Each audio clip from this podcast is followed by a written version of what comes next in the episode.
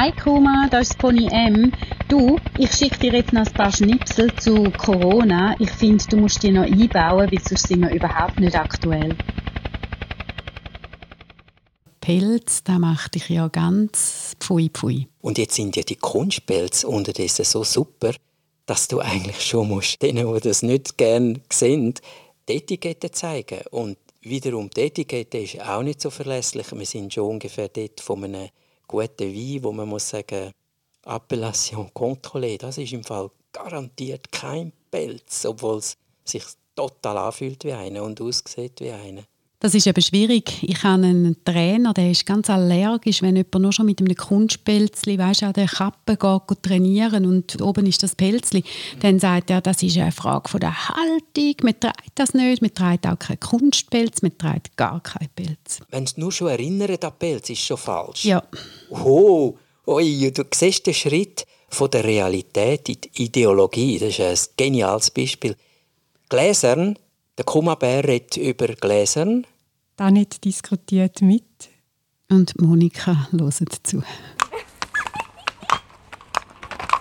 Heute im Ponyhof.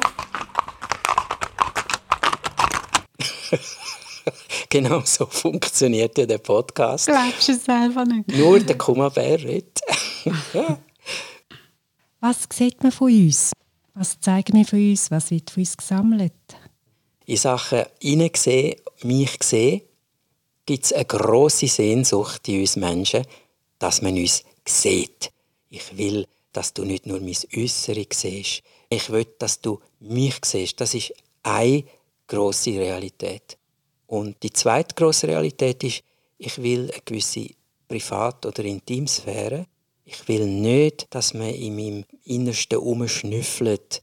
Ich will nicht, dass man dieses und jenes dem sagen wir Spannungsbogen in der Psychologie. Zwischen diesen zwei Polen bewegt man sich und manchmal ist man mehr auf dieser Seite und manchmal mehr auf der anderen.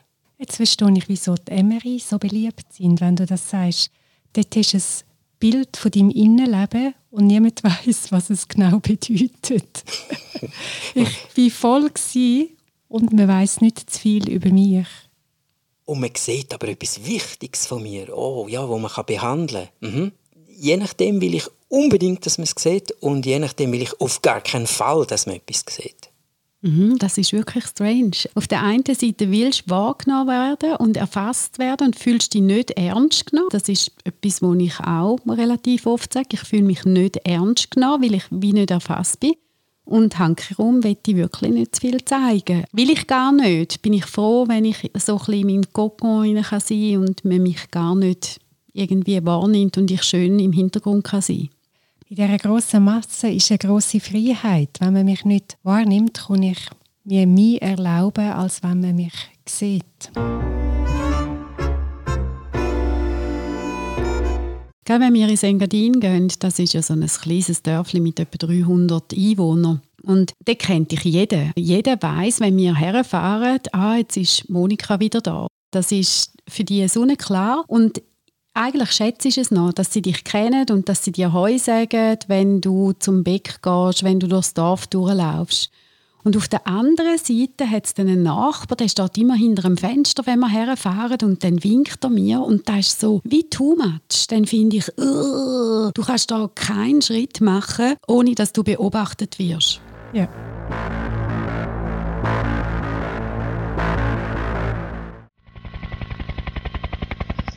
Denken mal an Covid-19. Wir haben, glaube ich, schon in einer früheren Episode mal den Begriff der Dunbar-Zahl. Das könnt ihr googlen. der Dunbar hat das untersucht. 250, 300 Leute etwa. Das ist die Community, so eine Größe, wo man sich noch kennt. Übrigens sehr eine interessante Größe, zum Beispiel von einem Weiler oder ganz kleinen Dorf. Bis etwa 300 Leute braucht man keine Polizei, man braucht ganz wenig Strukturen, eben gerade weil sich ja alle kennen. Zum einen hast du dort die Wöhle, aber zum anderen muss man auch flüchten. Wenn Leute weggehen von so einem Dorf, warum gehen sie weg? Genau wegen dem, was du sagst. Weil jeder, jeder kennt, jeder weiß von mir alles. Das ist nicht zum Aushalten. Ich kann nicht so sein, wie ich bin. Ich muss in die Anonymität der Stadt. Vielleicht ist es weniger, ich kann nicht so sein, wie ich bin, als es ist so vorgespurt, wie ich bin. Und dann ist es anstrengend, etwas anderes zu zeigen. In der Stadt, so wie man jung verschiedene Moden ausprobiert, kann man sich verschieden zeigen und es hat nicht so Konsequenzen. Mhm. Kannst vielleicht auch mehr ausprobieren. Oft tust du nachahmen und kannst so verschiedene Lebenssituationen ausprobieren.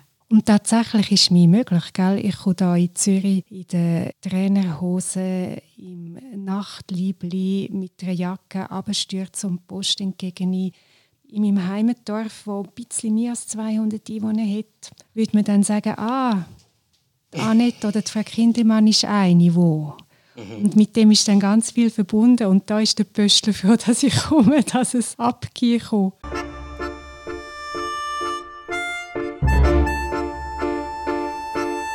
Und die, die ja in die Stadt flüchten, wirklich, weil sie eben von außen, wie du sagst, Annette, dann wird von außen so etwas gemacht, was nicht sind. Zum Beispiel junge Schwule, habe ich viele Geschichten gehört, die sagen, ich müssen weg, weil einfach das Dorf oder das kleine Kaff, dort ist das nicht gegangen, weil man es ablehnt. Also von außen und von innen muss der Mensch weg, geht in die Stadt und dann passiert etwas sehr Interessantes. Dann ist er ein bisschen anonym in der grossen Stadt, kann machen, was er will, endlich so leben, wie er ist. Und dann sucht er sich logischerweise wieder eine Gemeinschaft, die dann auch wieder in der Dunbar-Zahl funktioniert. Dann gibt es dann wieder die Gegenden, wo die sind, diese und jene. Und dort ist man dann auch wieder unter sich und man sagt, ah, in meinem Quartier ist super, da kennt jeder jeden. Und man macht eigentlich dann wieder das Dorf im Grossen. Auch bei der Arbeit ist das ja so. Das ist der Vorteil von einem Betrieb und von einer Firma, dass dort so etwas stattfindet, ohne dass man dann 24 Stunden festgelegt ist. Im Betrieb bin ich die und am Abend bin ich eine andere. Im Geschäft bin ich die, die zuhören, die aufgeräumt ist, die lächelt, die das wäre mal eine andere Episode, wo wir darüber reden könnten.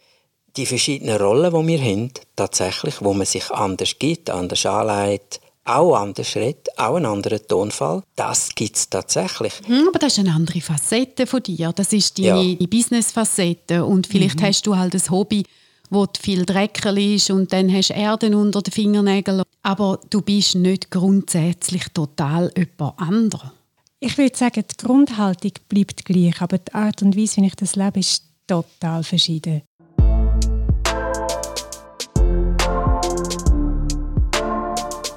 Wegen unserem Thema Gläsern, also kann man in mich hineinschauen, sieht man, wer ich bin, was ich mache, warum und wie.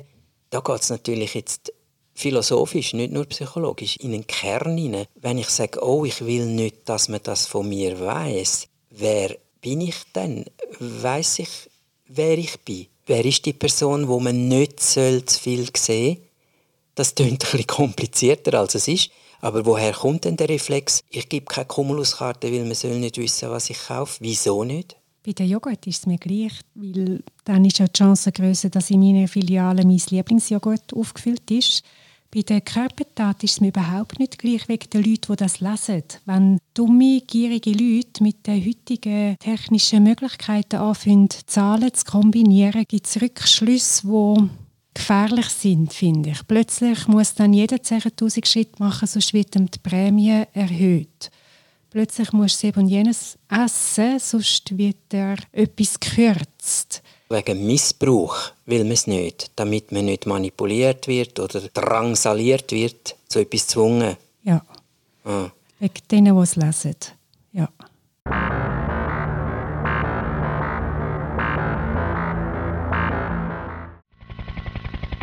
Jede Bewegung von dir hinterlässt eine Datenspur. Aber du kannst es ja gar nicht mehr verhindern. Das ist ja das Problem. Du kannst nicht mehr verhindern, dass man nicht sieht, was du machst. Du hast einen Uhrentracker an, der die Schritte zählt, sage ich jetzt. Und dann tust du den abziehen, extra in der Nacht, dass man nicht noch den Schlaf kann überwachen kann. Du ihn irgendwo in eine Schublade, in ein anderes Zimmer. Und hast aber das Handy dort, weil du den Wecker brauchst. Und wenn du mitten in der Nacht verwachst und etwas nachliest oder ein WhatsApp checkst, dann wissen sie ja schon, dass du eine Wachphase gehabt hast und offenbar dein Schlaf nicht ganz lückenlos ist. Und du kannst es nicht mehr verhindern. Unmöglich. Und das ist ja das schwärzeste Szenario, das du jetzt aufrollen kannst, wo man dann automatisch zum Beispiel an die Berichte von China denkt, wo aber auch bei uns schon äh, viel weiter sind, als man offiziell wahrnimmt, zum Beispiel mit Gesichtserkennungssoftware, wo jeder erkannt wird im Vorbeilaufen. Was machst du denn? Jetzt gibt es die einen Leute, die sagen, ja, da tauche ich ab, dann benutze ich halt das nicht mehr, dann mache ich meine Accounts zu. Aber ich glaube, das funktioniert auch nicht, weil man wird dich weiter aufspüren. Es geht so weiter, es wird noch viel schlimmer oder rein technisch gesagt, es wird noch viel, viel, viel präziser. Wir werden komplett gläsern, durchsichtig. Okay, und dann? Aber Zähl kennen sie ja gleich nicht. Ha! Die was ist denn da? Ja, jetzt wird es interessant. Also was? Wir können es nicht verhindern, wir können nicht abtauchen. Wir sind dem komplett ausgeliefert und es wird immer noch mehr. Gut, viel mehr. Und jetzt zähl. Mhm. Ja, was? Meine Gefühle, meine Gedanken. Doch, die können sie eben auch schon. Die können sie eben indirekt auch schon, ja. Oh, siehst du, und jetzt wird auch sehr viel entweder sagen, ah, ist doch alles völlig egal, oder ja genau, und die Welt geht unter. In Italien wissen sie ja schon, welche Corona-Fälle sich nicht daran halten, an die Ausgangssperre. Aber weißt du, krass, komisch, du kennst dich ja selber nicht. Ihr vielleicht schon, aber... mit, mit, Ausnahme von uns drei. also ihr zwei, aber ich, ganz ehrlich, ich weiß nicht immer in jedem Moment, was für ein Bedürfnis das ich habe und wer ich denn überhaupt bin und wenn ja, wie viel. Ich kann mich nicht fix festlegen, wer bin ich überhaupt. Und das ist, finde ich, jetzt wirklich die ganz interessant grosse Herausforderung, Chance. Es zwingt mich doch viel mehr, über mich selber klar zu sein, wer bin ich, was will ich, was mache ich, als eine ständige Abwehrschlacht zu führen gegen all die, die mich ausspionieren wollen. Wie es weitergeht in der Zukunft, keine Ahnung, logischerweise. Und ich habe eine historische Anmerkung, die mir jetzt gerade Sinn kommt von Japan. Japan, Erdbebengebiet, seit jeher. Einfache Fischer, wir reden jetzt von 200 Jahren früher, nicht vom heutigen Tokio. Die Häuser sind wegen der Erdbeben, die etwa gerüttelt haben, sind sehr einfach mit Holz gebaut und ihr kennt vermutlich das mit diesen Schiebewänden mit Papier. Ganz leichte, dünne Wände so dass wenn es zusammengeht, erschlägt es einem nicht. Das ist eigentlich die Realität dahinter.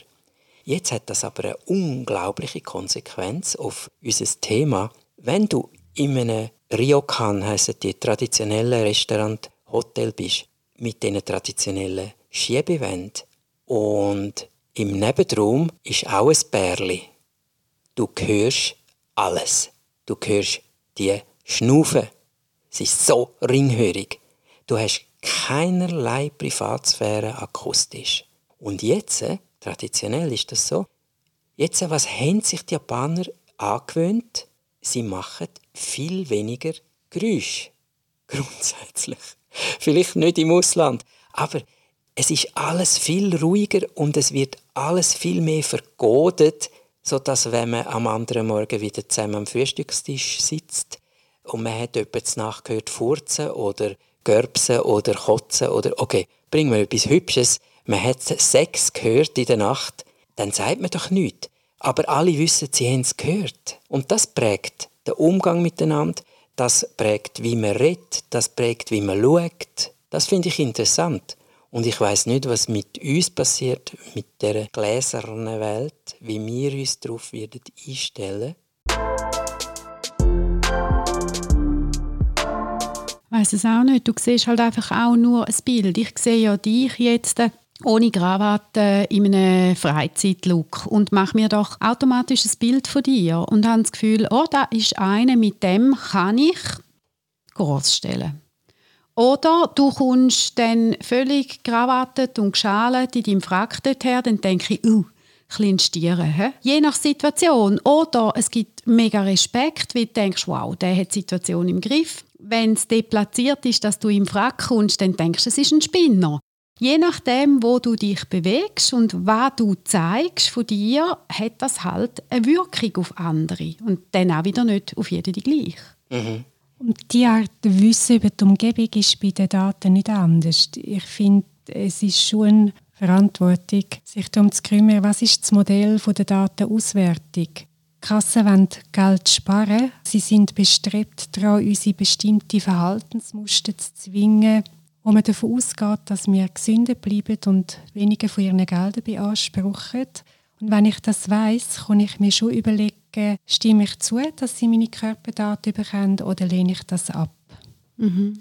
Migro will meine Daten, damit sie meinen Joghurt verkaufen Das ist ein schlichtes Giermodell. Da kann ich schauen, welchen Teil bediene ich und welchen nicht. Früher bin ich einmal in so eine dadaistische Theatergruppe gegangen. Also ich habe dort mitgemacht. Nein, und, komm jetzt Ja, wirklich. Ding, dang, bum. Die Gruppe, die Leute, die sind recht alternativ drauf gewesen. Und ich hatte dort so ein schönes Goldkettchen gehabt. Das habe ich mir einmal in Dubai gekauft. Und ich habe das immer abgezogen, weil ich nicht wählen mich zeigen dort in dem Goldkettchen. Und ich habe immer extra so ein alternative Kleider angelegt damit ich dort reinpasse. Ich weiß noch, ich hatte einen rechten Stress, gehabt, weil ich nicht wollte, sie vor den Kopf stoßen oder im Businesskleid mhm. dort hinkommen, weil sie alle eher eben alternativ waren. Und mit diesen Daten, mit dieser Auswertung, die kommt, kann ich ja nichts mehr justieren, ich kann ja nichts mehr anpassen. Sie machen Pong, da, so bist du. Mhm. Und vielleicht ist es auch da, wo uns so stresst, dass du gar nicht mehr reagieren kannst. Wer nicht will gläsern sein, der darf auf gar keinen Fall ein Handy haben. Wir können es nicht korrigieren, wir können es nicht steuern, wie wenn ich auf die Straße gehe mit oder ohne Krawatte. Da kann ich etwas ein bisschen beeinflussen. Noch. Mit den Daten kann ich gar nichts mehr beeinflussen, außer künstliche Spuren legen, probieren etwas zu verdecken. Es wird nicht funktionieren. Aber weißt, ich würde dann vielleicht gerne sagen, du, ich habe nur 4000 Schritte gemacht, aber du musst wissen, ich habe mir den Knöchel verknackst. Mein Knöchel ist geschwollen, ich bin aber nicht zum Doktor, ich den selber behandeln und habe es dann noch geschafft, 4000 Schritte zu machen. Dann ist das ja eine mega Leistung und ich habe total gespart für die Krankenkasse. Aber ich kann nichts mehr rechtstellen. Ja. Und vielleicht ist es eben schon ein bisschen da, du kannst gar nichts mehr sagen dazu.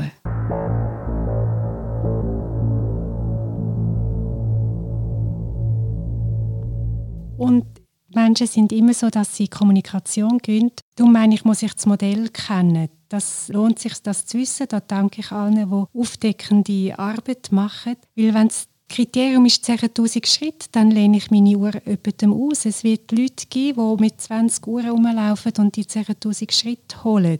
Menschen sind sehr kreativ, wie in diesen Dschungelcamp. Die wissen ja, dass sie gefilmt werden und das, was sie zeigen, zeigen sie für die Kamera. Das ist das neue Berufsbild. Ich werde ein Stepper. Ja. Ich nehme einfach alle Uhren mit und mache die 10'000 Schritte. Ich weiß, dass von Firmen, die das gemacht haben, die haben einen Wettbewerb gemacht zum Schrittzählen und dann haben sie angefangen ausprobieren, was passiert, wenn ich kumpe, was passiert, wenn ich im Lift bewege und äh, wie komme ich zu diesen Punkten und wem kann ich es ausleihen? Gebe ich es einem Kind auf den Spielplatz? Geht das um, ohne dass etwas zusätzlich macht? Wie viel Schritt bringt das? Und es kann ja wohl nicht sein, dass die nähere Zukunft darin besteht, sich einfach müssen wehren müssen. Die einen wollen unbedingt immer mehr Daten. Ich weiß auch von Medizinern, die sagen, die Geschichten der einzelnen Leute sind eigentlich nicht so interessant. Die Forschungsdaten, die man erhebt, das ist das, was man braucht, für weiterzukommen. Also hast du auf der einen Seite die, die immer mehr und immer präzisere Daten sammeln. Und auf der anderen Seite hast du eine grosse Menge, Masse von Leuten, die sagen, oh, ich will das alles nicht. Jede Bewegung von dir hinterlässt eine Datenspur.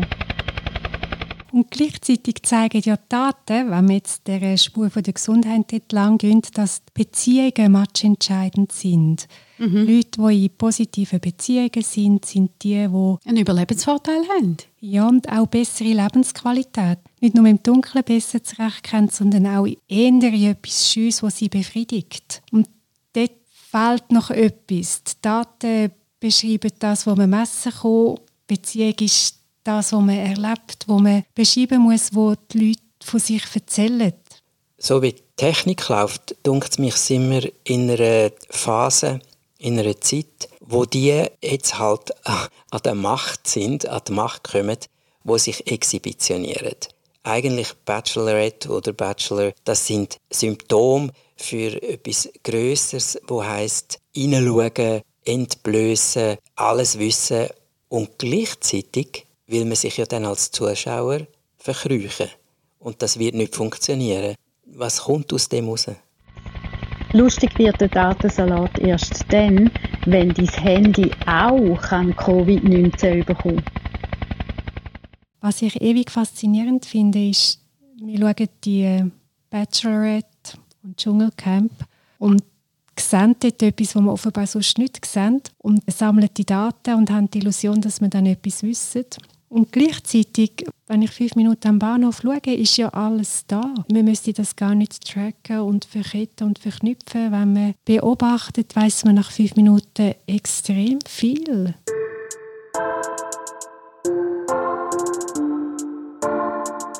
Wir machen das ja immer. Du tust ja immer beobachten und schauen. Und trotzdem, wenn wir ja wissen, was in diesen Königshäusern abgeht, wir wollen wissen, was bei den Promis ist, man kauft die Heftchen und tut das anschauen und hat dann die Illusion, man hat einen kleinen Einblick, dabei weiß man nichts, gar nichts. Es sind, denke ich, auch moderne Märchen und dann lese ich lieber einen guten Roman oder einen süffigen Krimi.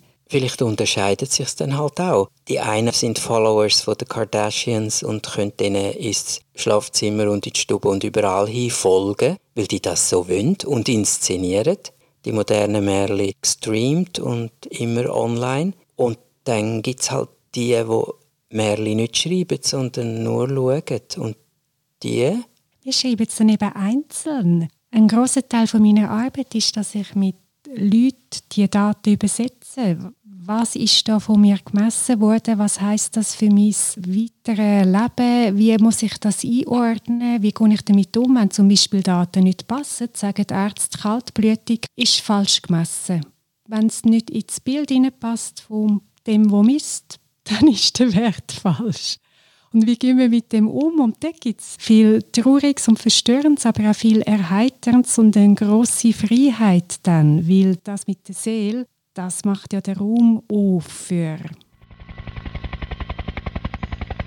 Jetzt mit Covid-19 wärst du vielleicht froh, dein Handy würde dir melden, Achtung, links von dir ist ein positiv Testeter.